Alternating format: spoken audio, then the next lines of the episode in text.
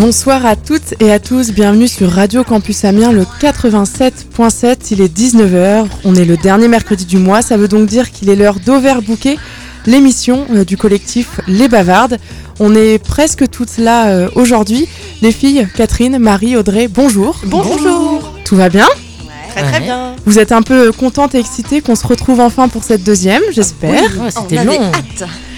Et avec nous aujourd'hui, et c'est le pari qu'on s'est lancé d'avoir toujours des invités euh, pour pas rester euh, juste entre nous, même si on adore être entre nous, on a Roxane. Bonjour Roxane. Bonjour. Alors euh, comment on, on la présente Roxane? On va essayer de te présenter, euh, nous, l'une de nous va te présenter avant que tu nous en dises un peu plus. Qui c'est qui veut essayer? Une super rappeuse qui vient d'Albert et qui a envoyé un gros gros lourd le 8 mars à notre soirée. Ouais, merci beaucoup. Et, euh, et moi, je crois savoir euh, que c'est son anniversaire, non? Donc en fait aujourd'hui, tu nous l'as pas dit juste, tu nous l'as dit en arrivant, donc on n'a pas pu prévoir de gâteau. Ah c'est pas vrai, j'ai des Kit Kat et des Mars dans mon sac. J'irai les chercher pendant la pause musicale. D'accord. T'as 18 ans Ouais, j'ai 18 ans. Ça y est, la majorité. Joyeux anniversaire Joyeux anniversaire Roxane Merci, merci. Et donc, euh, rappeuse, Albert, 18 ans, en classe de terminale. Ouais. Voilà. Depuis combien de temps tu rappes? 4 ans à peu près. Enfin, je fais des vidéos sur YouTube à côté aussi. Et voilà. Voilà ma vie. On va parler un peu euh, de tout ça avec toi. T'es pas juste là parce que t'as envoyé du lourd et euh, que tu rappes bien. T'étais avec nous le 8 mars et il y a aussi euh, de belles raisons si tu nous as rejoint le 8. T'as plein de choses à nous, à nous raconter. On va parler avec toi euh, bah, de ce que c'est que d'avoir 18 ans en 2018 euh, dans un petit lycée de campagne. On peut dire ça comme ça. Albert, c'est un peu la campagne. et quand on est une jeune lesbienne féministe, on peut aussi dire ça C'est pas féministe, pardon. Alors là, c'est moi qui me suis emballée un peu. Mais on a le droit de ne pas être féministe. Et ben, on Non, je va aussi parler du fait que tu sois lesbienne et pas féministe. Non, je suis pas féministe. Non. Ok. Est-ce que tu veux nous en parler? Deux. Moi, instinctivement et par grosse erreur, euh, par amalgame, euh, j'ai dit que t'étais féministe. Pourquoi tu nous dis que tu l'es pas Et j'ai entendu un je m'en fous? Bah non, faites ce que vous voulez. C'est chacun pense ce qu'il veut, chacun a son avis. Moi, j'ai j'ai rien à dire. Voilà, je suis ouverte d'esprit. Ok, j'entends le générique qui se termine sur je suis ouverte d'esprit. Je trouve ça pas mal. Est-ce qu'on commence avec euh, Roxane, les filles? Bah moi, si je veux bien. Du coup, qu'est-ce qu'est-ce qui t'a donné envie de faire du rap? Waouh. Euh, j'ai toujours aimé la musique. J'ai fait de la musique, j'ai fait du solfège, du violoncelle, mais enfin la chorale et tout, c'était pas pour moi. Et j'ai découvert un, un groupe de rap section d'assaut. c'était il y a longtemps. Et du coup, bah, j'ai commencé à rapper, voilà. mais, euh, mais le rap, c'est pas pour les filles. Ouais, j'avoue, qu'est-ce que je fous là Mais non, c'est un cliché.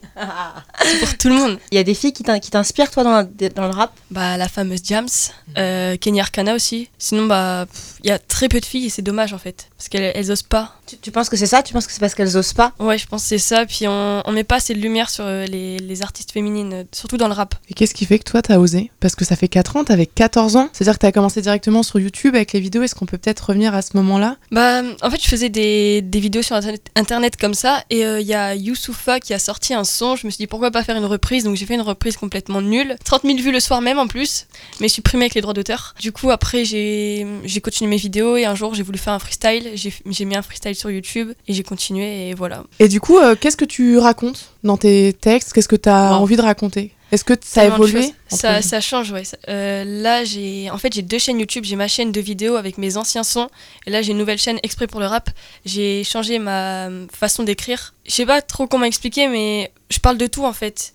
Et j'essaie surtout, enfin j'aime beaucoup euh, la poésie, on va dire. Enfin les mots poétiques. Du coup, j'essaie de faire euh, beaucoup de rimes et je m'exprime. et, et du coup, d'écrire des textes, ça t'aide à avoir des bonnes notes à l'école en français? Mm, Bien sûr. Je fais plus de français. C'est fini. Alors, on a compris un peu euh, l'idée, le son, mais qu'est-ce que tu racontes? Est-ce qu'il y a des thèmes qui te tiennent à cœur ou qui te Wow. tenaient à cœur? Euh, le fait de s'assumer, qu'il faut s'assumer. Euh, avant, c'était contre les nœuds et tout, mais bon, ça, ça m'est passé au-dessus. Euh, L'amour aussi. Puis pff, tout ce qui se passe, tout ce que je vois, j'essaie de euh, d'écrire à propos de ça. Enfin voilà. Bah, alors justement, euh, comment. comme, comme tu disais, Célia, euh, donc Albert, effectivement, c'est pas une grande ville. Est-ce que c'est, ça a été compliqué pour toi de t'assumer dans un. Alors, je sais pas à partir de quel âge et euh, comment ça a été perçu en fait Alors, euh, vers 14 ans, j'ai commencé à couper mes cheveux. J'assumais pas le fait d'être euh, lesbienne. Et euh, à la cantine, il y avait quelqu'un qui avait fait Ouais, Roxane, elle l'est. Donc, du coup, j'avais plus envie d'aller au collège. Je l'ai dit à personne, ça. C'est la fois- C'est la première fois que je le dis. je voulais plus aller au collège pendant une semaine. Et puis, au bout d'un moment, bah. Voilà, ça m'est passé au-dessus. Et j'ai commencé à vraiment m'habiller en garçon et vraiment couper mes cheveux. Et voilà. Mais les gens disent rien maintenant. C'était juste, je pense, sur le coup et peut-être parce que je fais pas attention, je sais pas, mais on me dit rien. Est-ce que du coup, enfin, avant cet épisode du collège, tes parents étaient, euh, t'en avais parlé à tes parents ou euh, pas du tout, Non, pas du tout. pas du tout. Donc ils l'ont un peu appris, euh, appris en même temps que tout le monde, quoi. donc. Ouais, voilà. Et apparemment, ça a l'air d'être bien perçu parce qu'on a croisé tes parents bah oui, à la sont- soirée du 8 mars. Ils sont très ouverts d'esprit. Voilà, ils sont très. Ouais, alors c'est vrai que je, voilà, je pense que ça aide aussi beaucoup Ah oui. Euh, ouais, d'être soutenu euh, par sa famille. quoi. Ah ouais, je suis très soutenue. Toute ma famille, de toute façon, euh, j'ai j'ai pas de. À part sur internet, mais bon, internet en même temps, on peut pas faire autrement. Sinon, j'ai pas de critiques, j'ai pas d'insultes. Et sur internet, Mm. pardon, c'est des critiques sur ta musique ou c'est des critiques sur euh, euh, le, le choix de couper tes cheveux, de t'habiller en garçon, je reprends tes termes, et sur ta sexualité? Les deux, les deux. Là, euh, c'est beaucoup. Enfin, surtout la question t'es une fille ou un garçon qui revient tout le temps. Mais il y en a, c'est pour se moquer, mais bon. Il y a une période où c'était par rapport à ma sexualité, il y a une période c'était par rapport au fait que je me coupe les cheveux. Et parfois, il y a des haineux sur mes sons, mais bon, y il y en a peu. Beaucoup moins qu'avant, mais je, je fais pas attention. Et notamment, il me semble, on, on s'était euh, rencontrés euh, pendant une émission de radio il y a quelques années. J'étais allée voir sur ta chaîne YouTube à l'époque, et il y a une vidéo dans mon souvenir qui m'avait interpellée, justement sur cette notion de genre, sur cette idée de savoir si c'était une fille euh, ou un garçon. Il me semble que tu avais fait une vidéo sur ai le fait sujet. j'en ai fait plusieurs. C'est-à-dire que c'est important quand même de porter un message Bah oui, parce que il y a beaucoup de personnes qui s'identifient à moi du coup. J'ai plus de 55 000 abonnés, donc euh, c'est beaucoup de, de garçons manqués qui me suivent. Et il y en a beaucoup qui se sont coupés les cheveux grâce à moi, qui ont osé assumer. Je, je me vante pas, hein, mais c'est ce que je reçois, du coup je, je partage. donc voilà. Et c'est chouette. Pour Ouais. toi, c'est important. Tu l'as pas pris non plus comme un poids, parce que 55 000 abonnés, Ah moi, ça me paraît Non, c'est cool. délirant. T'as pas eu l'impression d'avoir une énorme responsabilité sur les épaules? Non, c'est cool. Du coup, est-ce que c'est plus facile de, de pécho quand on est connu? Pardon, pardon pour tes parents qui m'entendent. de trop. C'est- Vous On avez, enchaîne. Vous avez le droit de me, me Oui. discuter. hein. Oui. Bon, les, les parents, c'est le moment où vous entendez pas ce, ce, ce moment. Mais voilà, après, ouais, il y a des inconvénients quand t'es avec quelqu'un, parce que la personne, elle peut être jalouse des, des, des gens, enfin, parce que c'est beaucoup de filles qui me disent je t'aime et tout, enfin, en tant qu'abonné aussi. Ça doit être difficile. Grave, c'est dur à gérer. non, c'est cool. Et euh, du coup, au tout début, t'as dit que ça avait été difficile au lycée. Est-ce que Euh, t'en non, as au collège, parlé au collège. Au lycée, non, du coup, pas du 14 ans, pardon. Oui, au collège. Et est-ce que ça s'est tassé parce que tu faisais plus attention ou parce que t'en as parlé? Est-ce qu'il y a eu euh, des temps où t'as dû échanger, t'as dû défendre, t'as dû répondre à des choses? Répondre, non, j'ai jamais répondu. Je, pff, je sais pas. J'ai juste que l'année dernière, il y, a un- il y a un garçon qui était derrière moi qui a, qui a fait une, une remarque comme ça, mais je me suis pas retournée et c'est la seule fois où j'ai entendu quelque chose au lycée. Tu nous as un peu expliqué euh, ce que tu faisais, quel était ton style, comment tu composais, euh, tes paroles, les sujets qui te tenaient à cœur. Et forcément, on n'a pas juste voulu te faire parler, même si on va encore te faire euh, parler parce qu'on est là pour ça. On s'est dit que ça serait cool que euh, tu puisses euh, faire découvrir aux auditeurs euh, qui ne te connaissent pas. Donc, euh, je te propose de nous faire un son comme ça, en direct, au micro, Allez. le jour de tes 18 ans sur Radio Allez. Campus. Et le titre, c'est Démasquer, Embrasse-moi. embrasse-moi. T'es prête? J'envoie l'instru.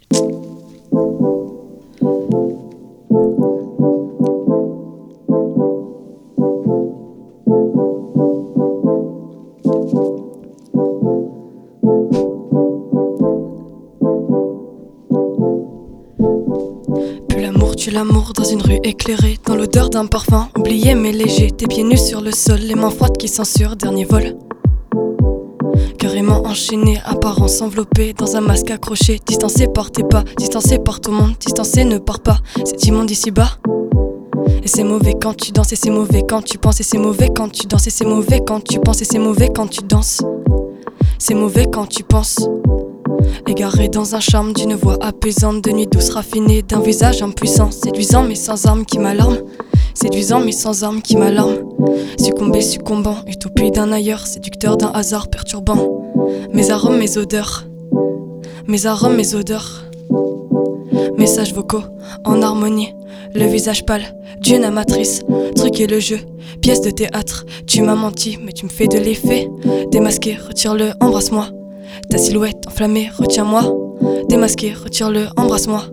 Ta silhouette enflammée, retiens-moi. C'est mauvais quand tu danses, c'est mauvais quand tu penses, c'est mauvais quand tu danses, c'est mauvais quand tu penses, c'est mauvais quand tu danses. C'est mauvais quand tu penses. Je me perds quand tu pars, je te perds tard le soir. Pas de repère, il est tard. J'ai souffert de mon art, trop passé avant toi. M'excuse pas, c'est comme ça? Un bouquet de roses quand je te fais pleurer. Je suis ta virtuose, mais ne viens pas m'aider. T'es ma muse, laisse mes rimes. Je m'amuse, laisse mes rimes. Rimer, rimer, rimer, rimer, rimer, rimer. Des remakes de rencontres et ces mecs en encontre un contre un. Laisse-moi me battre sur ma faudra que tu comptes et c'est mauvais quand tu danses et c'est mauvais quand tu penses. Quand tu marches quand tu cours quand tu meurs d'être à court. À court de munitions t'as dansé toute la nuit. T'as pioncé de 3 heures t'en as perdu l'envie. Tes désirs ont accouru et c'est mauvais quand tu danses et c'est mauvais quand tu penses. Dans la rue tard le soir, quand tu bouffes les regards, te noyant dans la pâleur, dans la chaleur d'une âme à part. Retire ton gloss, la gosse que je suis t'embrassera dans les roses. Bouquet de roses entouré de papier noir comme les sons, ton sourire, pas comme au premier encart. T'es ma mue, j'en profite, j'en rajoute anonyme. Ne dis rien, laisse mes rimes.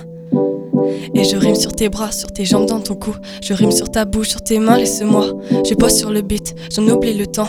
Tu danses et tu bouges et tu chantes, ça me touche. Comme une perle, tu maudis mes pensées de précieux, de diamants et d'argent. Comme une perle, tu maudis mes pensées de précieux, de diamants et d'argent. C'est mauvais quand tu danses, c'est mauvais quand tu penses, c'est mauvais quand tu danses, c'est mauvais quand tu penses, c'est mauvais quand tu danses. C'est mauvais quand tu penses. Démasqué, retire-le, embrasse-moi. Ta silhouette enflammée, retiens-moi. Démasqué, retire-le, embrasse-moi. Ta silhouette enflammée, retiens-moi.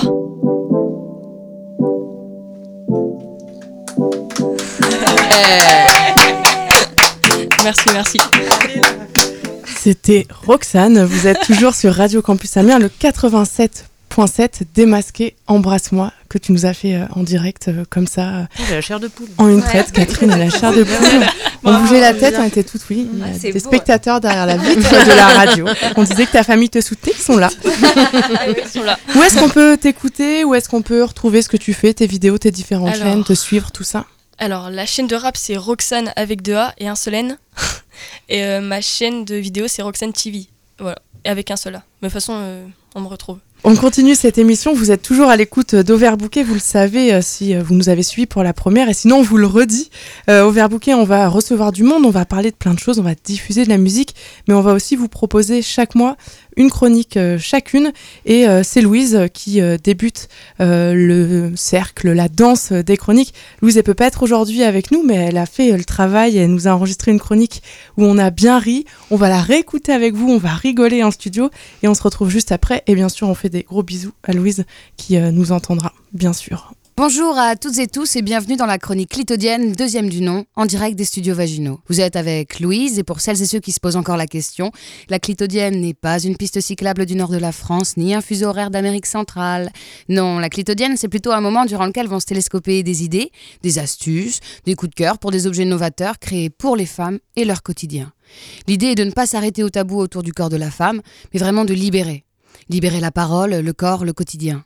Après avoir abordé la cup menstruelle le mois dernier, que vous pouvez retrouver en podcast, j'ai décidé cette semaine de vous parler d'un autre objet novateur testé et approuvé par mes soins, le pisse debout. Alors, le pisse debout? Bah oui, bah tout est dans le nom. Ça sert à pisser? À pisser debout. Et quelle femme n'a pas un jour voulu essayer de faire pipi debout? Mais pourquoi? Le pisse debout, c'est un objet que tu places sous ta vulve et qui te permet d'uriner debout. Il en existe des rigides, réutilisables, que tu savonnes après utilisation, et d'autres en carton, en usage unique. Tu peux trouver toutes les infos sur le site pissedebout.com, et il y a même une vidéo géniale des mademoiselles qui en parlent, disponible sur leur chaîne YouTube. De mon point de vue, personnellement, le pisse debout est révolutionnaire. Non pas seulement parce que c'est plus pratique, il est révolutionnaire car il nous permet d'accéder à quelque chose dont on ne discute pas souvent et que j'appellerais volontiers la puissance de l'urine. Non mais je ne vous parle pas de territoire ni de phéromones, je ne veux pas finir comme Mufasa, paix à son âme. Je dis que pouvoir uriner debout n'importe où et quand on veut, sans dévoiler son intimité et sans avoir à se justifier, c'est clairement un privilège. Parce que mine de rien, la possibilité d'uriner debout, c'est ce pouvoir de s'approprier l'espace. Nous les femmes, on doit faire des heures d'attente dans les festivals pour pisser, bordel. On doit toujours avoir un mouchoir sur soi, on doit savoir contracter quadriceps, ischio-jambier, pour ne pas toucher la lunette, tout en essayant de se détendre évidemment pour vider entièrement sa vessie. On doit ouvrir ses portes de voiture quand on veut faire pipi sur le bord de la route. Merde Nous les femmes, on n'a pas le droit de pisser sans vergogne dans l'espace public, sans se soucier de ce qui sera dit. Non, on peut pas se balader saoul dans la rue, déjà ça c'est un peu plus compliqué, et se soulager contre une poubelle ou sur le bas-côté. Faudra serrer les fesses, les filles, et attendre d'être rentrées. Et ben moi, avec mon pisse debout, j'ai participé à la Gay Pride de Paris, J'ai bu à outrance, ok, un petit peu trop, et j'ai pu pisser debout dans le canal.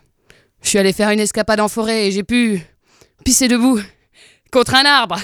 Et je suis allé en festival au moment ultime quand tu veux pas rater une seconde de la tête d'affiche et j'ai pu pisser debout aux urinoirs. Et là, toutes les nanas, quand je suis sortie, elles m'ont fait oh, T'as déjà fini Oh là là Mais qu'est-ce que t'as fait? Et il me sert aussi pendant les longs trajets en train, même si là, que ce soit en train de faire la chaise ou d'être debout, je vous assure que c'est toujours aussi dur de viser. hein. Donc les toilettes du train, pour moi, seraient peut-être le seul véritable espace où les femmes et les hommes subissent les mêmes difficultés. Je pense que je tiens un truc là. J'aimerais préciser que ce n'est pas le fait de me sentir comme un mec qui me procure du plaisir avec le pisse debout. Je m'en fous d'avoir un kiki, qu'il soit vrai ou en plastique. Vraiment, c'est de pouvoir enfin avoir le choix d'uriner comme je l'entends. Parce que ne croyez pas que je l'utilise chez moi. hein. Euh, Le pisse debout, je préfère m'installer bien confortablement sur mes toilettes. L'important, c'est d'avoir ce choix pour les femmes, chez soi et à l'extérieur, comme l'ont les hommes. Après, ce serait peut-être bien aussi d'en finir avec ces foutus logos sur nos portes des WC avec la nana en robe et le gars en costard, un peu comme on le fait lors de nos soirées bavardes. Au final, tu vas où tu veux et free peace. C'était la chronique de Louise, donc la clitodienne. Elle nous donnait quelques mots euh, sur euh, le pisse euh, debout. Bien sûr, tout ça, c'est de l'humour, c'est juste une liberté de choix. Elle n'encourage personne, évidemment, à pisser partout. Donc, messieurs, ne pensez pas que ça soit un encouragement à dire allez-y, sortez votre pénis et euh, pisser sur les poubelles, au bord des canals, sur les arbres, dans les voitures, un peu partout là où elle avait envie de pisser pendant sa chronique. C'était, c'est une idée, c'est un concept. Voilà, on continue euh, cette émission et euh, c'est l'occasion peut-être un petit peu de revenir sur ce qu'on a fait entre nous, les bavardes, le 8 mars. Alors il y a eu la soirée à l'île aux fruits, bien sûr, et un petit peu plus tôt dans la journée, on allait promener nos micros dans les rues d'Amiens pour recueillir un petit peu des, des impressions, des regards, des avis sur euh, les droits des femmes euh, notamment. Du coup, on vous propose un petit peu de découvrir euh, les avis des Amiénois avec une première question très très bête, toute basique autour du 8 mars. Pour vous, le 8 mars, c'est- quoi? C'est la journée internationale des droits euh, des femmes. Le 8 mars, c'est quoi? C'est le, c'est le jour où j'emménage euh, chez moi, dans mon nouvel appart. Ah, tu veux que je te dise que c'est la journée des femmes, c'est ça, non? C'est pas un truc comme ça? Euh, c'est une journée. euh, non, c'est la journée de la défense des droits de la femme. Ça, c'est une bonne question. Je viens tout droit de Belgique. euh, ma foi, je ne sais pas du tout, Louis Mers. Je suis fortement désolé. La journée internationale des droits des femmes. Euh, les luttes pour les droits de la femme. Ah oui, la journée de la femme. J'en sais rien du tout. C'est la journée internationale des droits des femmes. La journée des femmes. Euh, la journée le 8, c'est la journée des femmes et les 364 jours, c'est la journée des hommes. Et vous pouvez pas vous passer des hommes. Faites grève un jour. Toutes les femmes font grève. Vous verrez que ça marchera autrement. Le 8 mars, je sais pas du tout. Non, je sais pas. Bon les filles, parce que on a fait deux groupes, donc euh, tout le monde n'avait pas entendu euh, les micro-trottoirs euh, de chacune de nous. Est-ce que ça vous fait euh, réagir un peu ce qui s'est dit entre euh, ceux qui savent pas, euh, ceux qui nous parlent de la journée de la femme et ceux qui nous disent de faire grève parce que bah, si un jour on faisait grève, ça, ça changerait tout? Après, ouais, on comprend que le message, il n'est pas forcément euh, le même euh, pour tout le monde et qu'il est mal passé. Enfin, ça, ça- je pense que dans les médias, c'est pas non plus relayé de la meilleure manière. Quand on était en train de faire le micro-trottoir, on était devant un magasin de lingerie, c'était marqué euh, Journée de la femme, achetez le string avec le soutif en même temps, c'est super. Et du coup, on n'était pas forcément étonné que les gens sachent pas euh, forcément en quoi ça consistait. Et il y a un truc qui nous a marqué, du coup, avec Sarah, qui le, qui le faisait aussi, c'était que généralement, quand on, demandait de citer le, un droit, c'était une inégalité, c'était le salaire. Euh, c'était pas, enfin, on parlait pas des violences ou du harcèlement. C'était quelque chose de neutre que les médias, euh, les médias en parlent. Et du coup, bah voilà, c'était souvent le salaire, mais on, se disait, bah mince, on peut pas leur répondre à ces personnes, mais il y a bien d'autres choses que ça, quoi. Bah justement, tu viens de me faire une transition euh, toute trouvée vers euh, le deuxième euh, micro-trottoir où effectivement vous essayez avec Sarah et Julie de les faire réagir euh, sur les droits des femmes dans leur ensemble et si on leur disait droits des femmes, à quoi ils pensaient? Et effectivement, moi, en montant votre sujet, j'étais effectivement étonnée des réponses qui se cantonnaient essentiellement effectivement au salaire. On les écoute. Qu'est-ce que vous pensez euh, de la situation des femmes en France? Bah après, enfin, je veux dire, je suis encore adolescente, donc euh, je peux pas forcément, euh, j'ai pas confiance non plus de tout. Bah, mais après, je sais qu'il y a beaucoup plus de filles qui vont, en, par exemple, en filière L qu'en S ou des choses comme ça. Et c'est très catégorisé aussi par rapport à ça. Après, j'ai entendu aussi, enfin, j'entends beaucoup de choses, mais je sais qu'il y a aussi beaucoup de moins de filles euh, dans des écoles d'ingénieurs ou des choses comme ça que, que des garçons. Mais bon, après, c'est parce que si je pense qu'on n'ose pas. Donc, euh, par rapport à ça, c'est dommage. Bah, je pense qu'on a déjà beaucoup de chance par rapport à beaucoup d'autres pays, mais euh, il y a quand même encore euh, du chemin à faire sur certains points, sur l'égalité des salaires, sur la façon dont les femmes sont perçues, sur la liberté qu'on a de s'habiller comme on veut, sur, voilà, ce genre de choses. Euh, je sais pas du tout. Pas tous les mêmes droits. Bah, je pense que ça s'est bien amélioré, mais il y a encore des, égali- des inégalités. Déjà au niveau des salaires. euh, Bah, je trouve que malgré qu'on est en 2018, euh, il y a quand même la différence de, de droits de femmes actuellement aussi, même si elle n'est pas aussi euh, énorme qu'à l'époque, mais je trouve qu'il y a quand même euh, cette différence de femmes et hommes. Quand il y aura une égalité parfaite, euh, que ce soit dans les salaires, dans les traitements, euh, on aura avancé sur le droit des femmes. C'est générique, mais euh, je pense que ça englobe beaucoup de choses. Bah, les femmes de plus en plus libérales. Et puis, bah, il faut continuer comme ça. Et puis, que ça soit pareil pour tout le monde, que ce soit un homme ou une femme, c'est la même chose. Et voilà, c'est tout. Il faut pas. Mais il faut que ça soit réciproque aussi. Parce que quand il y a un divorce, souvent on laisse les enfants à la, femme. Et puis l'homme, il se met un teint. Alors c'est pas normal. Ça doit être égalitaire pour les deux. Voilà. euh, C'est tout. Et la femme, euh, elle est capable de diriger aussi bien qu'un homme. Même souvent, ça n'a plus de poigne.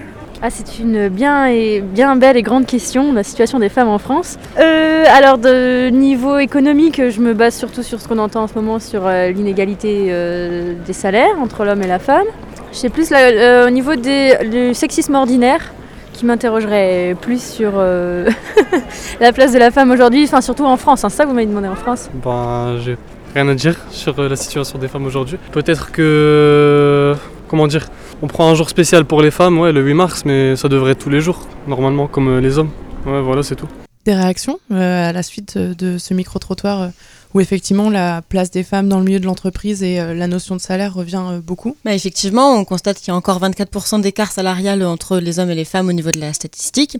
Après, ce qui est intéressant, c'est que les arguments qui sont donnés par les gens, souvent, c'est pour plus d'égalité, il faut que les femmes aient de la poigne, ce qui est une caractéristique plutôt masculine. Et donc c'est comme si pour atteindre, l'égalité, il fallait se comporter comme un homme.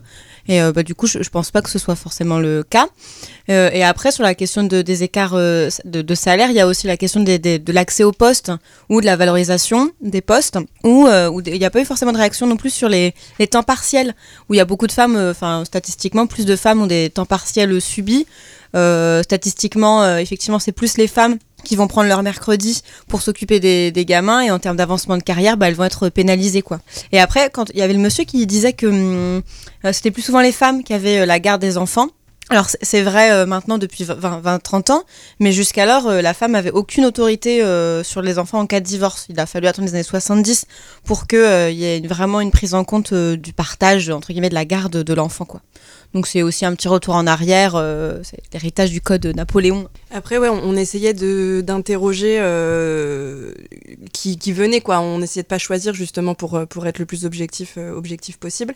Et on se rendait compte que quand on allait vers un groupe euh, qui était constitué autant de femmes que d'hommes, enfin, ou en tout cas, il y avait les deux, les hommes se sentaient moins capables ou moins légitimes ou voulaient pas répondre et du coup laissaient les femmes en disant, bah tiens, c'est ta journée, c'est à toi d'en parler, quoi.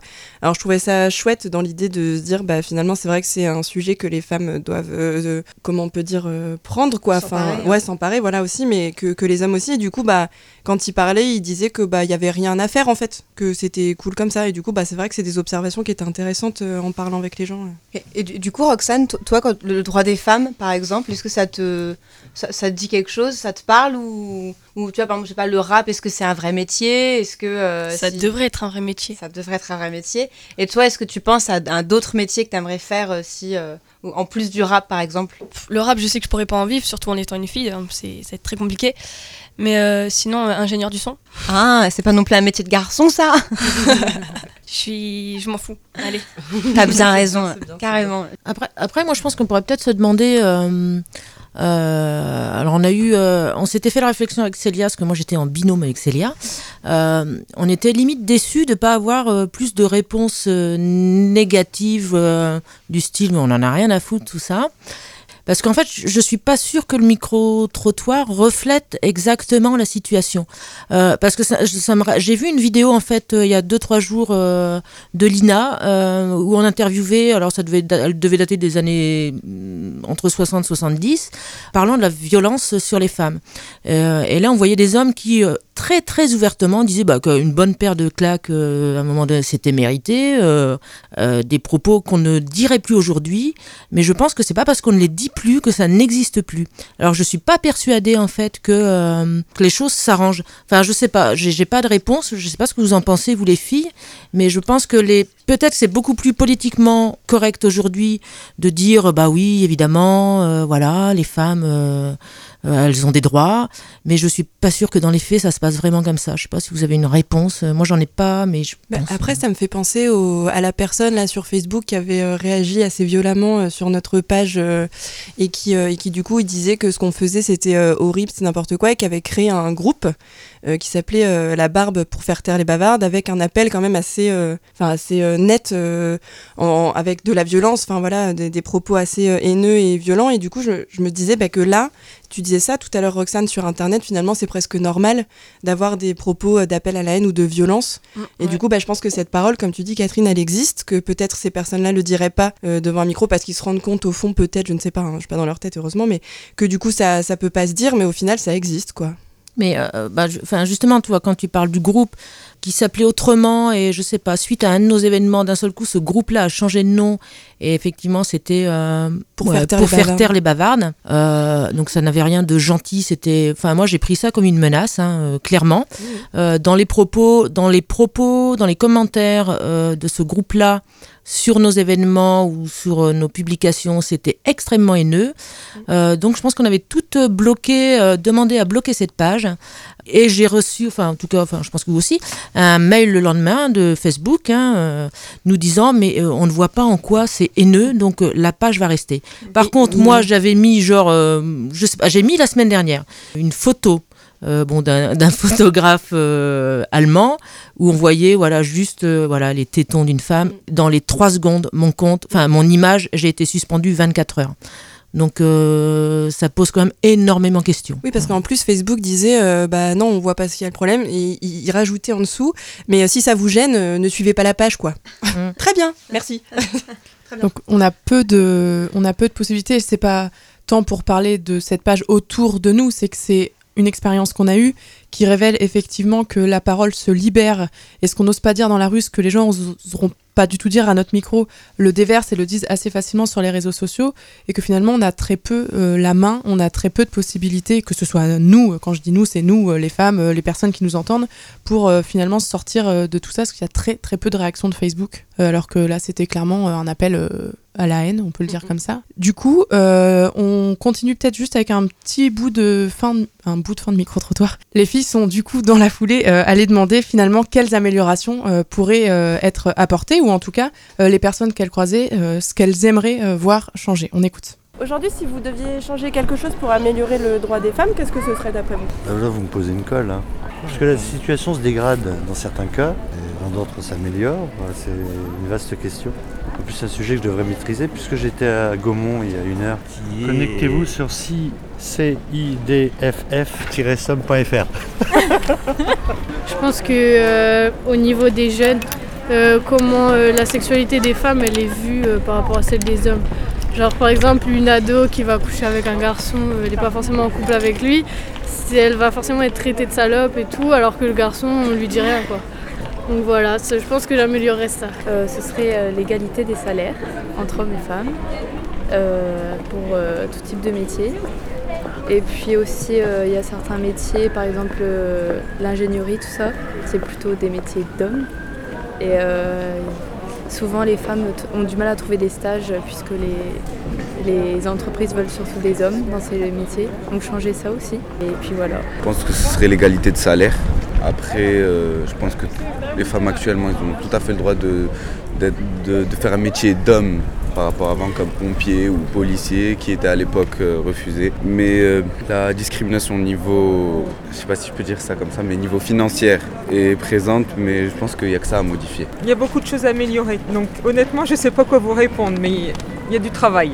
Bah, l'égalité dans le travail, hein, quand même. Hein. Alors moi je pense que bah, n'y a pas besoin d'améliorer quelque chose. Je pense que c'est déjà très bien comme ça. Après moi c'est de mon point de vue, quoi. Je, je vois pas de réelle différence euh, en ce moment. Bon ben voilà, Catherine, tu râlais Oh, euh, que je dis, gens n'osaient pas. C'est grave. Enfin, c'est oh, le dernier là, c'est terrible quoi. Enfin, Bah, ne voir aucune amélioration, c'est Oui, vrai que c'est quand même gratiné quoi. À la limite, je préférais limite qu'ils disent, euh, bah, il n'y a pas de raison que tes femmes aient voilà, autant de droits que nous, que de dire, euh, bah, je vois pas où est le problème. Enfin, il n'y a, pas de, enfin, je vois, bon, bref. De toute façon, je suis très en colère aujourd'hui. hein. Vous allez peut-être le ressentir. je sais pas ce que j'ai, mais depuis hier, j'ai découvert le mégaphone. Euh, voilà, enfin bref, euh, suite, euh, juste Alors, oui, petit aparté, oui, oui. euh, on a fait voilà euh, un petit rassemblement euh, place Gambetta euh, suite à l'assassinat de Marielle Franco et euh, les bavardes on a lu, euh, on était avec d'autres collectifs, mais on a lu un texte et, j'ai donc il n'y avait pas de micro, il n'y avait pas de pile, tout ça. Bref, il nous restait un mégaphone. j'ai découvert le mégaphone et en fait je pense que c'est mon instrument d'expression. J'étais super en colère et je sais pas pourquoi, c'est toujours pas redescendu, mais bon c'est pas grave. Voilà, c'était. Du coup, elle est frustrée de pas avoir de mégaphone et rêve de faire sa chronique. Ouais, je vais euh, faire mes chroniques au mégaphone. Tu vas danser un peu, Catherine, pour euh, te vider de ta colère. On va faire une petite pause musicale. Euh, Marie, c'est ta pause euh, musicale, celle que tu as choisie. Puis après, on se retrouvera avec ta chronique. Est-ce que tu te rappelles de ce que tu voulais? Oui, oui, bien sûr, Songe. C'est une artiste que j'ai découvert, que j'étais pas la seule à découvrir, hein, euh, aux Vieilles Charrues, sur le festival des Vieilles Charrues. Et c'était le talent, enfin, il y avait deux talents qui avaient été euh, découverts sur le festival l'année dernière. Et Songe est une, artiste. une artiste, c'est le même mot. Du coup, extraordinaire, avec un talent complètement fou. Et je suis ravie de pouvoir la partager. Et tu avais été toute bouleversée pendant ce concert. euh, donc, euh, ça revient. Six mois après, tu as encore envie de.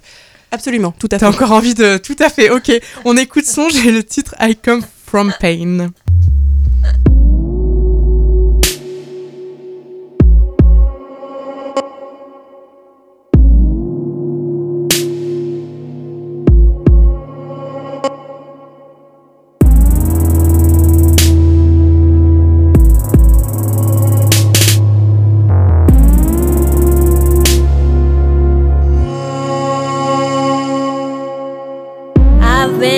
Traveling, you won't believe all the things I've seen. No, I've been roaming and wondering where he could have been. Matter of time, someday you will find.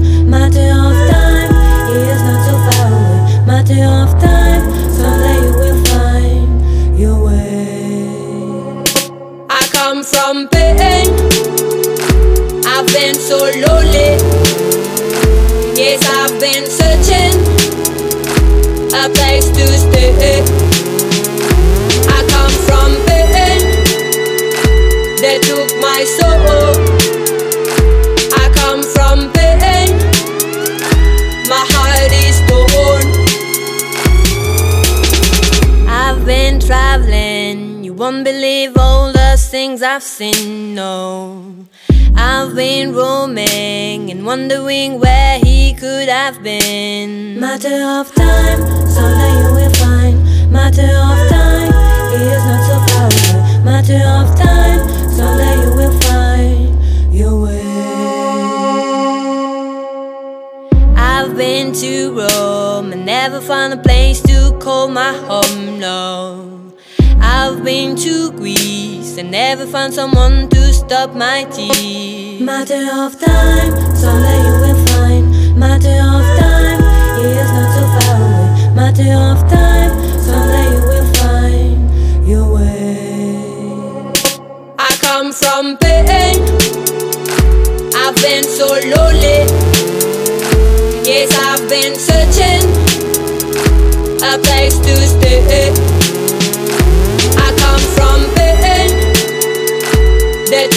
my soul. I come from pain. My heart is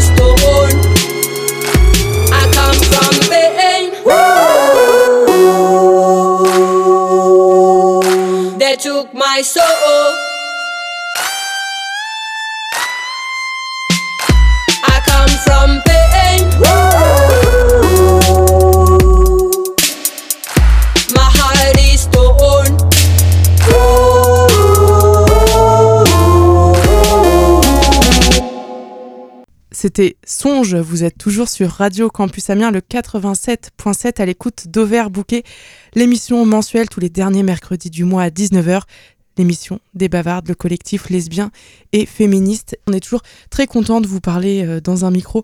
Euh, on dansait et tout un peu là, on se euh, mouvait sur le son de Songe. Donc c'était I Come From Pain. On vous l'annonçait avant la pause musicale. On va retrouver notre deuxième chroniqueuse et donc notre deuxième chronique avec toi, euh, Marie. Alors du coup, euh, aujourd'hui dans la chronique Effet d'actu, je voulais vous parler du racisme et du sexisme, puisque euh, le 8 mars, comme on le disait tout à l'heure, c'était la journée internationale des droits des femmes, et que le 21 mars, c'était la journée internationale pour l'élimination de la discrimination raciale. Et en fait, essayé de comprendre, enfin, je m'interrogeais, tout ça, ça m'arrive souvent, et je me disais, mais en quoi euh, ces deux journées de lutte contre les discriminations sont reliées? Alors, l'année dernière, je traînais un peu dans les milieux féministes à Paris. Je dis milieu parce qu'il y en existe plusieurs, en tout cas, je, l'ai découvert.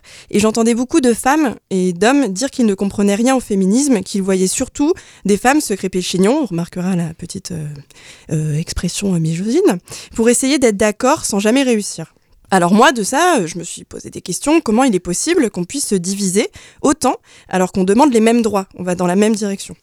Au-delà qu'il me manquait un bon nombre de connaissances en matière de lutte, de politique, d'histoire, il me manquait aussi pas mal de recul par rapport à mon âme de bisounours qui vit dans le monde des cœur love. De nombreux sociologues expliquent qu'il existerait depuis les prémices de la lutte euh, des droits des femmes un féminisme dit féminisme blanc dit aussi en anglais white feminism ou féminisme mainstream, qui désigne de façon assez négative le combat, pourtant essentiel à l'origine des principaux droits en fait que nous avons aujourd'hui, une lutte des femmes blanches de classe moyenne, euh, supérieure, donc les classes dominantes, excluant de leur vision le combat des femmes plutôt pauvres, en situation de handicap, ou encore les LGBTQI-phobies. En fait, au XXe siècle, les femmes qui luttaient pour les droits étaient essentiellement des femmes blanches de classe moyenne ou supérieure, extrêmement racistes, qui refusaient que les droits qu'elles demandent soient accordés aux personnes issues de l'immigration qu'elles appelaient à l'époque nègres. Donc là, je me suis dit, oulala, au secours, m'a aidé à l'aide, on arrête tout, je suis une féministe blanche, je suis peut-être raciste. Mais non, en fait, ça n'a rien à voir. Heureusement, mon autre bout de cerveau s'est rendu compte que non, je n'étais pas blanche et raciste. Parce que moi, mon truc, c'est de lutter contre toutes les formes d'oppression qui concernent absolument toutes les femmes et que d'être blanche m'empêche pas de défendre les droits des autres femmes, comme les femmes en situation de handicap, issues de l'immigration, hétéro, transgenre, etc. Et c'est là que je suis tombée sur le mot intersectionnalité. Je me suis dit que c'était peut-être la solution. Tout est devenu super clair. Mais qu'est-ce que c'est l'intersectionnalité? Une théorie universitaire formulée en 91 par Kimberly Williams Crenshaw, une activiste américaine et professeure dans la critique des théories raciales, explique que l'idée de l'intersectionnalité, c'est de rassembler les différentes formes de lutte dues aux différentes formes d'oppression. C'est une manière d'unir les femmes, qu'elles soient victimes de sexisme, de racisme, de classisme, classe sociale, d'homophobie, de transphobie, etc. Donc c'est inclusif et universel. Fania Noël, militante au collectif Moissy, collectif afroféministe qui explique qu'en fait, euh, le, le, féminisme intersectionnel, c'est pas de dire qu'on est toutes des femmes et qu'on est toutes pareilles. C'est de dire qu'on est toutes des femmes, qu'on est toutes différentes et qu'il faut embrasser cette complexité et comprendre les rapports de domination et de pouvoir qui nous oppriment pour faire en sorte qu'on soit libre tout ensemble. Donc moi, alors du coup, j'ai pu me rendre compte qu'il était tout à fait possible de retourner dans mon monde de bisounours et de Kirk of Love. Le mois prochain, à la veille de la journée du 17 mai, journée mondiale de lutte contre l'homophobie et la transphobie, je vous raconterai pourquoi c'est important de défendre les droits des personnes LGBTQI+. Ça, c'est fort. Marie, elle arrive déjà à nous donner rendez-vous pour le mois prochain. C'est la première qui fait là du teasing pour euh, l'émission euh, prochaine.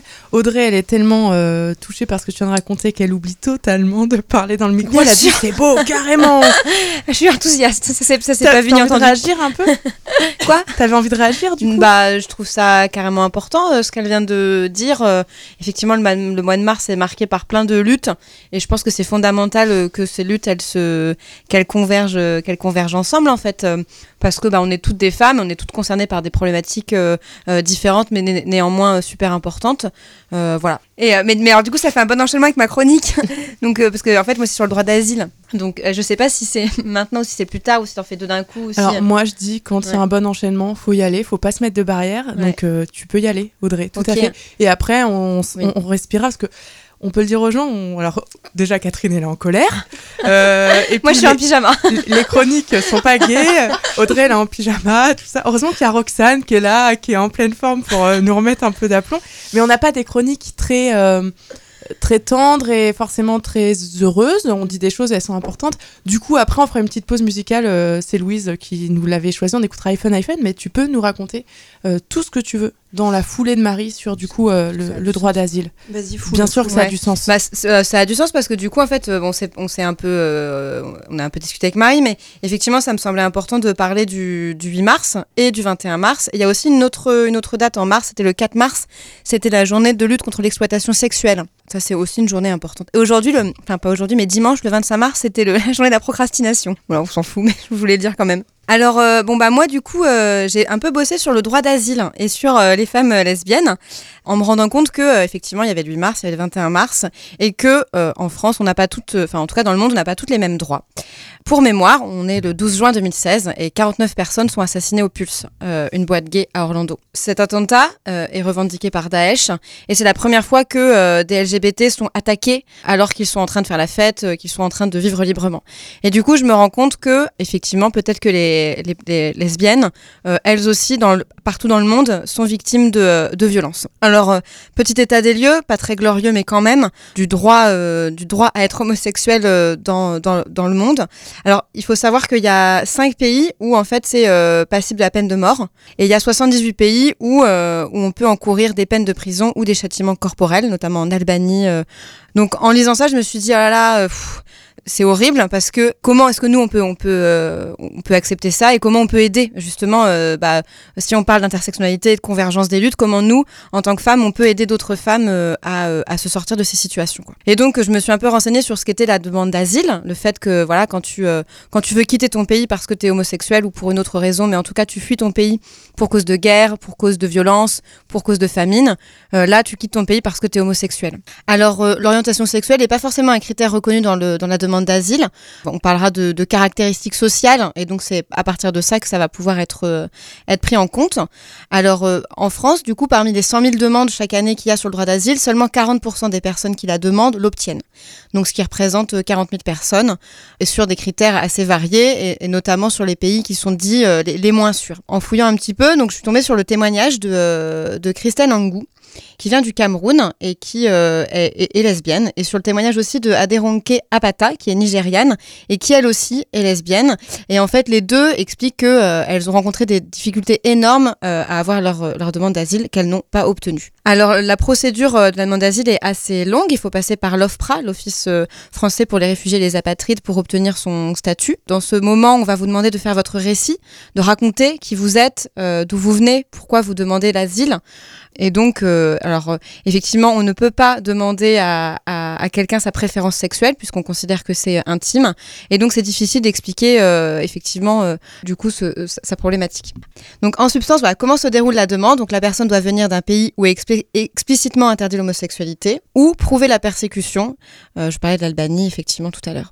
C'est un entretien qui doit respecter la vie privée, qui doit garantir la dignité humaine. Pas question de poser des questions sur les pratiques et non pas non plus de, de tests sexuels pour vérifier les ré- réactions des personnes. Euh, ce qui notamment a été le cas en République tchèque pour prouver que deux homosexuels iraniens qui euh, demandaient l'asile, donc en fait l'État tchèque a eu recours à un test phallométrique pour vérifier à quel point euh, ils étaient homosexuels. Donc ça, ça a été interdit par la communauté européenne parce que effectivement ça atteint aux droits LGBT et notamment ces tests phallométriques sont utilisés au Canada, enfin aux États-Unis pour, pour détecter notamment la pédophilie. Donc ça donne aussi un peu le- la teinte et le, contexte dans lequel euh, on demande aussi aux gens de vérifier à quel point euh, ils sont homosexuels ou pas. Ce qui est le cas aussi en Tchétchénie euh, où on a dans les médias entendu des choses qui étaient euh, aussi euh, assez ignobles. Bah, du coup c'est un, truc- positif quand même. En France il existe plein d'associations hyper chouettes qui accueillent euh, les, euh, euh, les lesbiennes, les gays, les bi, les trans et qui accompagnent la demande d'asile. Je suis tombée sur euh, l'ARDIS, l'association pour la reconnaissance des droits des personnes homosexuelles et transsexuelles à l'immigration et au séjour, qui fait un travail de dingue pour accompagner justement les demandes d'asile et permettre à, ces femmes et à ces hommes d'être reconnus dans toute leur dignité. Euh, Il y a Queer Refugees, il y a ILGA, et puis il y a une autre association, les Dégommeuses, que j'adorerais qu'on fasse venir. Euh, c'est des footeuses, elles font du foot et elles travaillent sur euh, euh, le sport euh, comme, euh, comme un outil euh, d'émancipation pour les femmes, mais elles accueillent aussi euh, des femmes euh, lesbiennes euh, qui viennent d'autres pays pour les aider à obtenir la demande d'asile, mais dans un contexte joyeux d'utiliser le sport comme un outil de médiation, parce qu'effectivement, la demande d'asile, euh, euh, c'est long et compliqué, mais il y a plein de possibilités pour permettre euh, aux personnes, une fois qu'elles sont en France, d'aller quand même mieux et de vivre intensément des choses euh, magnifiques, et notamment l'amour, Euh, l'amour d'elles-mêmes et puis des autres femmes. Pour faire progresser aussi le droit et les mentalités dans tous les pays. Moi, j'ai été au Bénin il y a pas très longtemps et j'ai fait de l'éducation à la vie affective et sexuelle. Et les, les collègues infirmiers, tout ça, étaient formés à la question LGBT. Et en fait, je trouve que c'est fondamental que partout dans le monde, tout le monde soit formé à, l'amour et à l'amour pluriel, parce que l'amour pluriel, c'est beau. Et puis enfin, les mentalités bougent aussi, puisque en Argentine, malgré le fait qu'il y ait un fort sentiment religieux euh, et que ce soit quand même une histoire euh, très religieuse, très forte, État catholique, euh, c'est un des pays où il y a des lois les plus gay-friendly qui puissent exister. L'Afrique du Sud a autorisé le mariage homosexuel bien avant la France, donc comme quoi on a de leçons à donner à personne.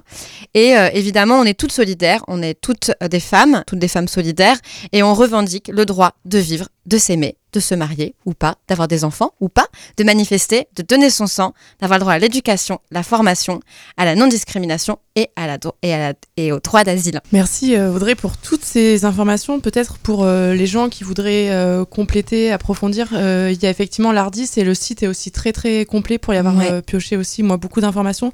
Du coup je le donne, c'est Ardis donc A R D H I S.org. Il y a plein d'articles, il y a aussi plein de plaidoyers, plein d'informations. Et puis ben, on n'a qu'à se lancer le pari de faire venir les, dégommeuses. On, a une de nos bavardes qui a très envie de faire quelque chose sur euh, la place des femmes dans le sport, le sport comme émancipation. C'est une bonne occasion, non? Carrément. Et du coup, euh, je me dis aussi que par rapport à- au contexte Picard, puisque c'est là où on est, il y a plein d'associations ici aussi qui euh, accompagnent des demandeurs d'asile, comme le RESF, le Réseau Éducation sans frontières, ou le Réseau solidaire amiénois, ou des structures du travail social comme la Prémisse et. Et je trouverais ça chouette, ça c'est un défi que je lance aussi, mais peut-être d'aller à la rencontre euh, de ces structures du travail social ou bénévoles et ou euh, militantes pour euh, justement essayer de discuter avec elles de euh, bah, est-ce que vous avez besoin d'un coup de main, comment on peut vous aider pour la convergence. Convergence, intersectionnalité, tout se rejoint, on comprend les liens. On vous avait promis une pause musicale pour, pour souffler, puis pour se faire du bien, parce que l'amour ça fait du bien, mais la musique ça fait du bien aussi. Et Louise, pour cette émission, nous avait choisi iPhone iPhone et le titre Like a Boy.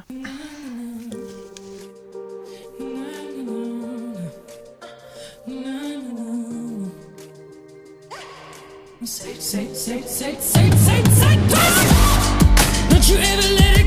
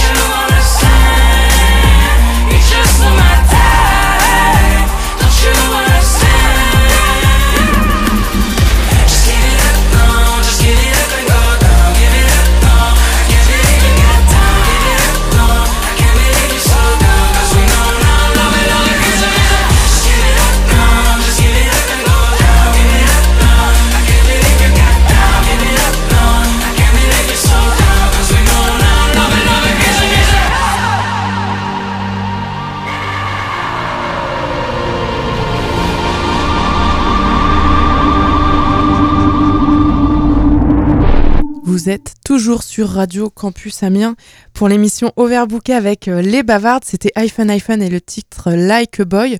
Je suis euh, super nulle euh, en anglais, mais j'imagine que ça veut dire un peu. Ça veut dire quoi? Ça veut dire like a boy comme un garçon ou on aurait dit as a boy? Ça veut dire Comme un ça garçon. Comme un garçon, ouais. Ouais, bah alors si, j'en profite pour euh, balancer alors, parce que du coup, il y a une petite transition pendant cette pause musicale. Roxane, euh, qui est euh, avec nous, euh, élève de terminale à Albert, on parlait avec toi du rap, de ce que tu fais, euh, de l'importance de s'assumer, puis finalement de tous les haineux sur Internet qui existaient pour tout le monde, mais à qui t'avais pas trop envie de donner d'importance. Et tu disais que parfois, sur euh, ton style, sur euh, ton choix de te couper les cheveux, de t'habiller comme un garçon, t'avais parfois pris des réflexions. Bah, t'en as une pendant cette, cette Oui. émission. Comment on réagit quand. parce que là, c'est carrément vulgaire, il y a des C'est gros mots, à tout ça. force. Enfin, les gens sont bêtes, donc c'est. Ça me donne l'inspiration aussi pour mes sons. Donc. euh, Ça te touche plus? T'as une phase vraiment où t'arrives bah, au euh, à début, t'assumer au assez début, au début, ça me faisait pleurer, on va dire. Moi, j'avais quoi? J'avais 14 ans. Mais là, j'ai j'ai grandi et. Bah, voilà, ça me fait plus rien. Ça fait trop plaisir que tu dises que tu t'en inspires pour en faire quelque chose pour toi et de positif, quoi. Bah ouais. Et du coup, euh, vous, les filles, euh, quand vous entendez euh, Roxane qui réagit comme ça, qui s'en sert, qui rebondit là-dessus, est-ce que c'est pas aussi peut-être l'occasion bah, de dire que t'as une force, toi, de ouf, mais qu'il y a plein de jeunes filles et de jeunes garçons pour qui c'est peut-être Ouais, plus compliqué et moins facile, et que dans ce cadre-là, et puis pour permettre des échanges, les bavardes sont allées intervenir dans un lycée, à Amiens, au lycée Mi- Michelis, il y a quelques semaines, dans le cadre d'une journée, d'une semaine même thématique, c'est pas mon genre. Qu'est-ce qui s'est passé? Qu'est-ce que vous en retenez? Comment se sont sentis les élèves? Et pourquoi c'est important? Alors déjà, nous, en fait, on a été assez surprise d'être contactés euh, parce qu'on n'existe pas depuis si longtemps. Et euh, donc, on a été contactés par un professeur euh, de français du, lycée, du lycée Michelis pour qu'on intervienne en tant que collectif lesbien et féministe auprès de deux classes de seconde. Euh, donc, on a évidemment accepté. Ça s'est passé, voilà, il y a quelques semaines. Et du coup, c'était vachement bien euh, parce qu'on a rencontré deux classes de seconde avec qui on a passé euh, deux heures euh, chacune et on est revenu un peu sur les stéréotypes et les préjugés sur les femmes, sur les couples homo, sur le droit des femmes. Et, donc, c'était hyper riche d'avoir des jeunes de 14, 15 ans, 16 ans, hyper ouverts. On a eu des jeunes filles qui se disaient féministes et puis on en a eu d'autres, des garçons qui disaient mais si, nous aussi on est féministes. Enfin. Du coup, on est face à une génération curieuse qui euh, a pas envie de faire de clichés ni de différences et qui est super tolérante. Euh, voilà, ça c'est vraiment ce, qui nous a touchés. Et je me dis, bon, peut-être c'est aussi un lycée de centre-ville et tout ça. J'imagine euh, à Albert le même type d'intervention, sans, sans faire de préjugés, mais peut-être que je suis en train d'en faire, mais je sais pas trop euh, si jamais toi, Roxane, t'avais eu dans ton, dans ton lycée ou dans ton collège des interventions d'un collectif lesbien et féministe, comment tes camarades de classe ou comment toi-même t'aurais trouvé ça, quoi? Bah, je pense que tout le monde aurait bien réagi parce que bah, c'est bien de, de parler de tout ça pour apprendre des choses aux, gens, pour euh, ouvrir les yeux et arrêter de, arrêter de tous les clichés. Carrément. Du coup, des interventions scolaire, euh, c'est chouette. Ça permet aussi aux personnes, enfin aux jeunes, de pouvoir euh, bah, avoir un espace de discussion, de pouvoir s'exprimer. C'est ça, c'est de constater aussi que les élèves euh, qu'on, enfin, du coup, on a utilisé des jeux pour pouvoir euh, libérer la parole et puis du coup que les élèves posent des questions et on s'est rendu compte que effectivement, à quel moment euh, les ces, ces- jeunes, bon, sans faire non plus de clichés, mais ces jeunes posent ces questions-là et auprès de qui? Et du coup, la professeure qui nous a fait venir, elle, elle est très sensibilisée et donc elle accompagne ses élèves là-dessus, mais elle disait que c'est jamais suffisant. Et du coup, ça pose la question de effectivement d'avoir des espaces absolument d'expression et de libération de la parole pour pouvoir simplement, au lieu d'abord de juger et de créer de la discrimination, de faire naître chez la personne un esprit critique et de pouvoir euh, déconstruire et du coup euh, accepter en fait l'autre avant de, le juger. Je pense que c'était ça qu'on a pu constater, que c'est super important. Et, et en fait, on se rend compte que euh, c'est des fois simplement en posant la question que, enfin, que les élèves euh, réfléchissent en fait. C'est là qu'on se dit que c'est important de nommer les choses, de dire les choses, de poser les questions, parce que si on le fait pas, eh ben on n'y pense pas forcément. En fait, ils avaient plein de choses à dire, sauf que on leur laisse pas forcément la parole. Et euh, heureusement qu'il y a voilà des professeurs qui qui engagent ces processus de, discussion, de débat, et, euh, et, et nous on est contente voilà d'avoir pu intervenir au sein enfin du lycée quoi. C'est important. Carrément. Et puis je pense aussi qu'on a une responsabilité, c'est celle d'être un modèle. euh, et euh, alors, en toute modestie, hein, mais de se dire que on, représente une image auquel d'autres filles ou d'autres garçons vont s'identifier. Et par exemple, on a trois, quatre jeunes filles qui nous ont demandé pour euh, faire un stage avec nous. On était super flattés, on s'est dit ah trop chouette. et donc on va prendre vachement à cœur cette mission en leur proposant de faire un stage avec nous. mais du coup, voilà, de se dire que c'est important de, les accompagner, de leur proposer hein, des, des cadres et tout ça. Et du coup, c'est peut-être aussi l'occasion de dire qu'effectivement, il y a cette euh, possibilité avec les interventions en milieu euh, scolaire euh, de libérer la parole, de même d'offrir des euh, espaces de parole. Et c'est aussi l'occasion, du coup, de rappeler que ça, c'est aussi possible dans le cadre des groupes de parole que les bavardes proposent tous les mois. Et de rappeler que le prochain, il est très très bientôt. Il est la semaine prochaine, le 5 avril, au Barrio, à 19h. 19h.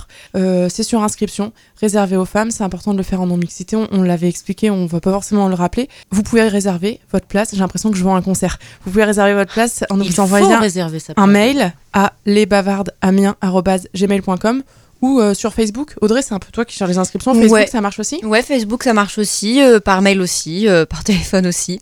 Voilà, comme vous voulez, vous, vous nous contactez, vous êtes inscrite. Et le prochain thème, ça va être la sexualité. En, parce qu'on on n'avait pas forcément fini d'aborder ça au dernier groupe de parole. Mais le thème, en fait, l'idée, c'est qu'à chaque fois, il est choisi avec les participantes. Donc, on ne sait pas encore trop de quoi on va parler. libre à vous. Donc montrez-vous euh, curieuse. On continue cette émission vers euh, bouquet. Euh, chaque mois, j'essaie de vous parler euh, de livres. Et euh, ce mois-ci, j'ai fait une sélection de trois bouquins avec trois extraits qui m'ont marqué, qui m'ont interpellé ces derniers temps. Et j'ai choisi délibérément trois bouquins qui mettent en avant le destin de femmes dans le monde entier. Donc on va aller en Iran, en Argentine et au Pérou. C'était aussi une manière de faire... un clin d'œil euh, à tout ce qu'il y a encore à faire, à tout ce qui se passe, et notamment à l'assassinat par exemple de Marielle Franco euh, au Brésil. Donc le premier, euh, c'est Marx et la poupée de Marianne Majidi. C'est un très court extrait que je vous lis qui montre un peu l'esprit du livre. Une fille pousse dans le ventre d'une femme. Non, tu n'iras pas manifester, tu es une femme et c'est dangereux. Son frère aîné vient de flanquer une grosse gifle.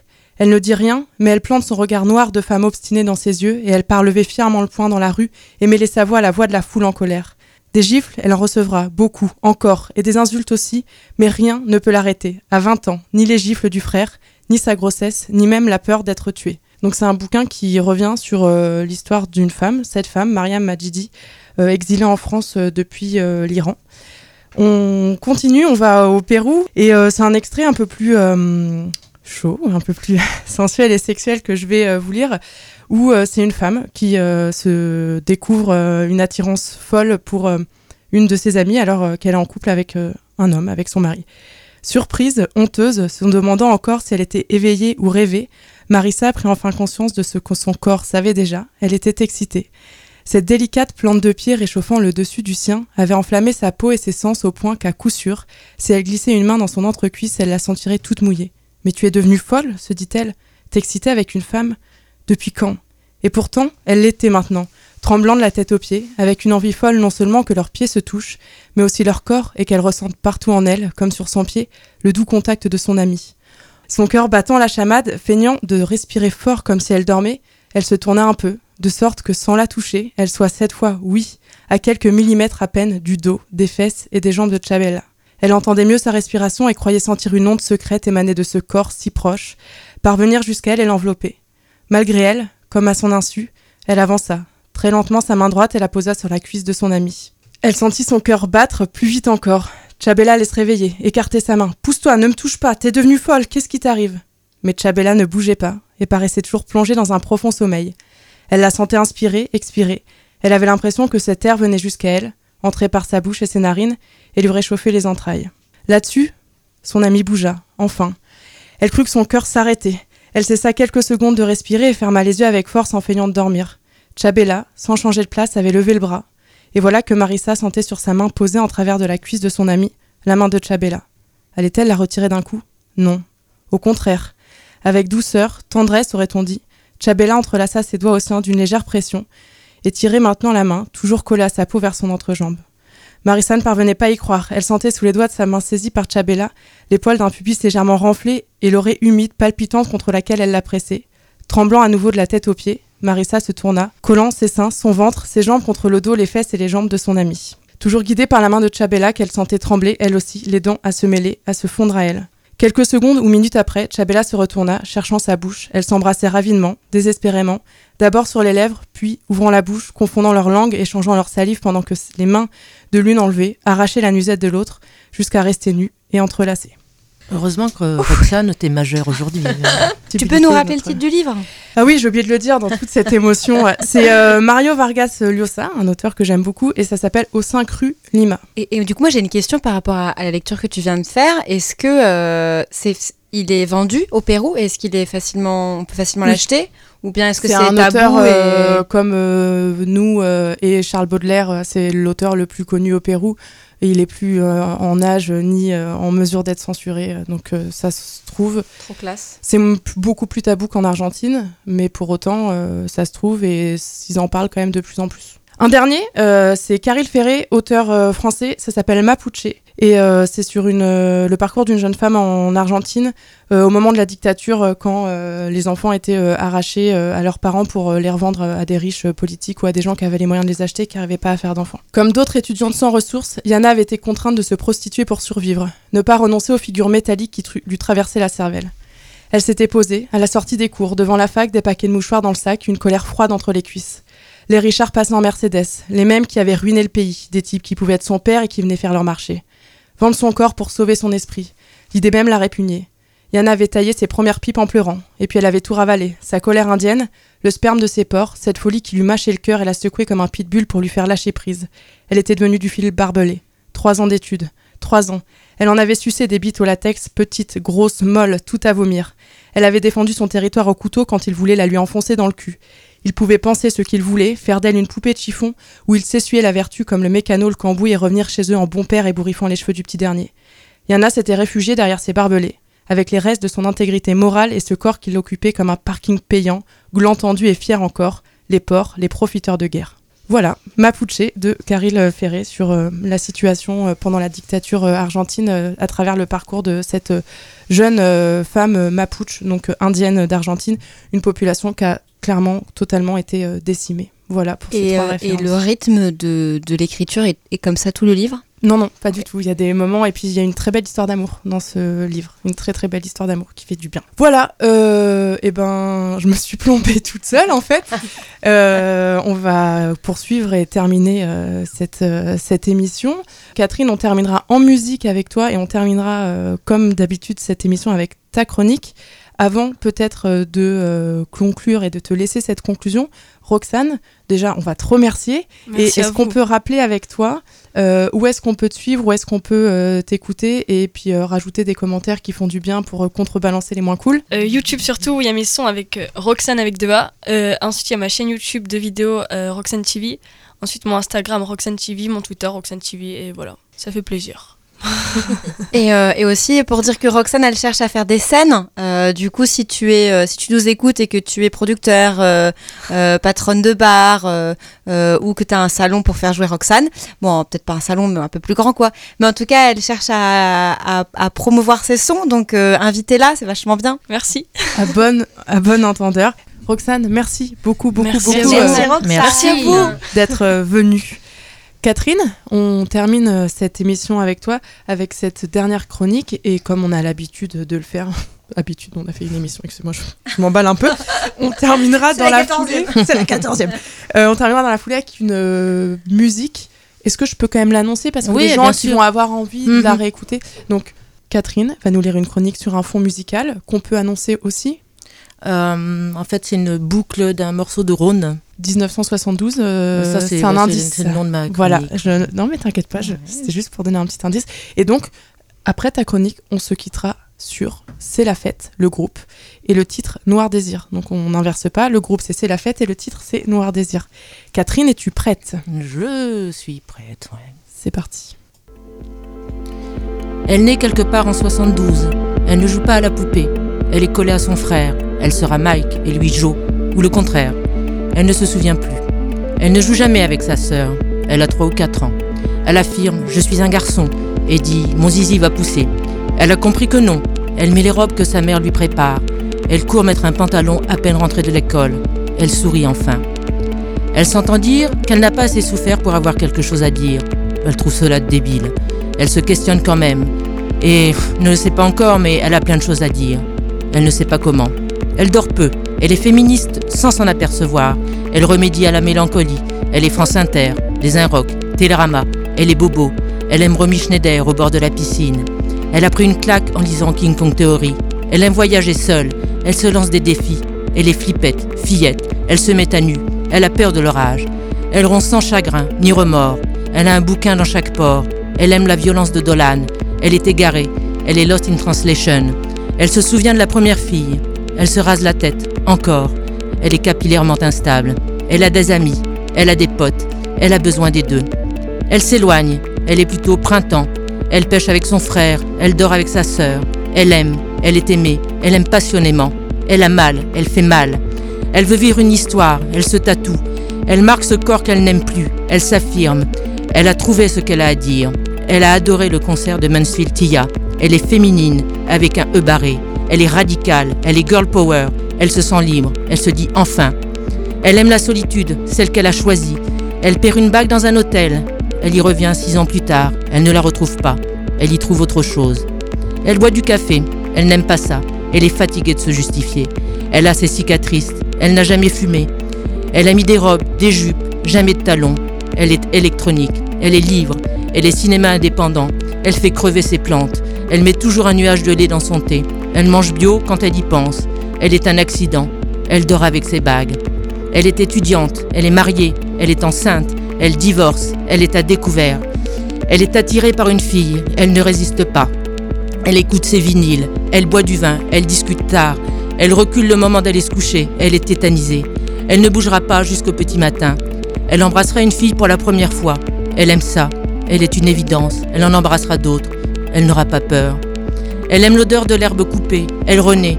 Elle regarde son fils. Elle ne sait pas comment lui dire. Elle sait qu'il sait. Elle accepte de lui parler. Elle tombe en pleurs dans ses bras. Elle sera souvent comprise. Toujours. Elle est fière de ce qu'il est. Elle s'entend dire On n'est pas une catastrophe près. Elle se souvient exactement où elle était. Elle est blessée. Elle s'en fout. Elle sait qu'elle l'aime. Elle sait que c'est sorti tout seul. Elle ne lui en veut pas. Elle est elle-même. Elle voit les choses autrement. Elle s'est juste détachée de la norme. Elle est en désordre. Elle est indépendante. Un peu trop peut-être. Elle écoute. Elle avance. Elle est en colère. Elle s'enfuit des fois. Elle se cache souvent. Elle est fragile. Elle ne le montre pas. Elle est conne. Elle ne peut pas vivre sans musique. Elle aime prendre le train. Elle regarde la mer. Elle essaie d'arranger les choses. Elle fait pire que mieux. Elle s'oublie. Elle a cet air dans la tête. Elle arrête de se battre. Elle lui en veut. Elle a trouvé sa place. Elle a trouvé ses combats. Elle n'est pas seule. Elle a rencontré ses filles. Elle avance avec elles. Elle est patiente, très patiente. Elle attend. Elle l'attend.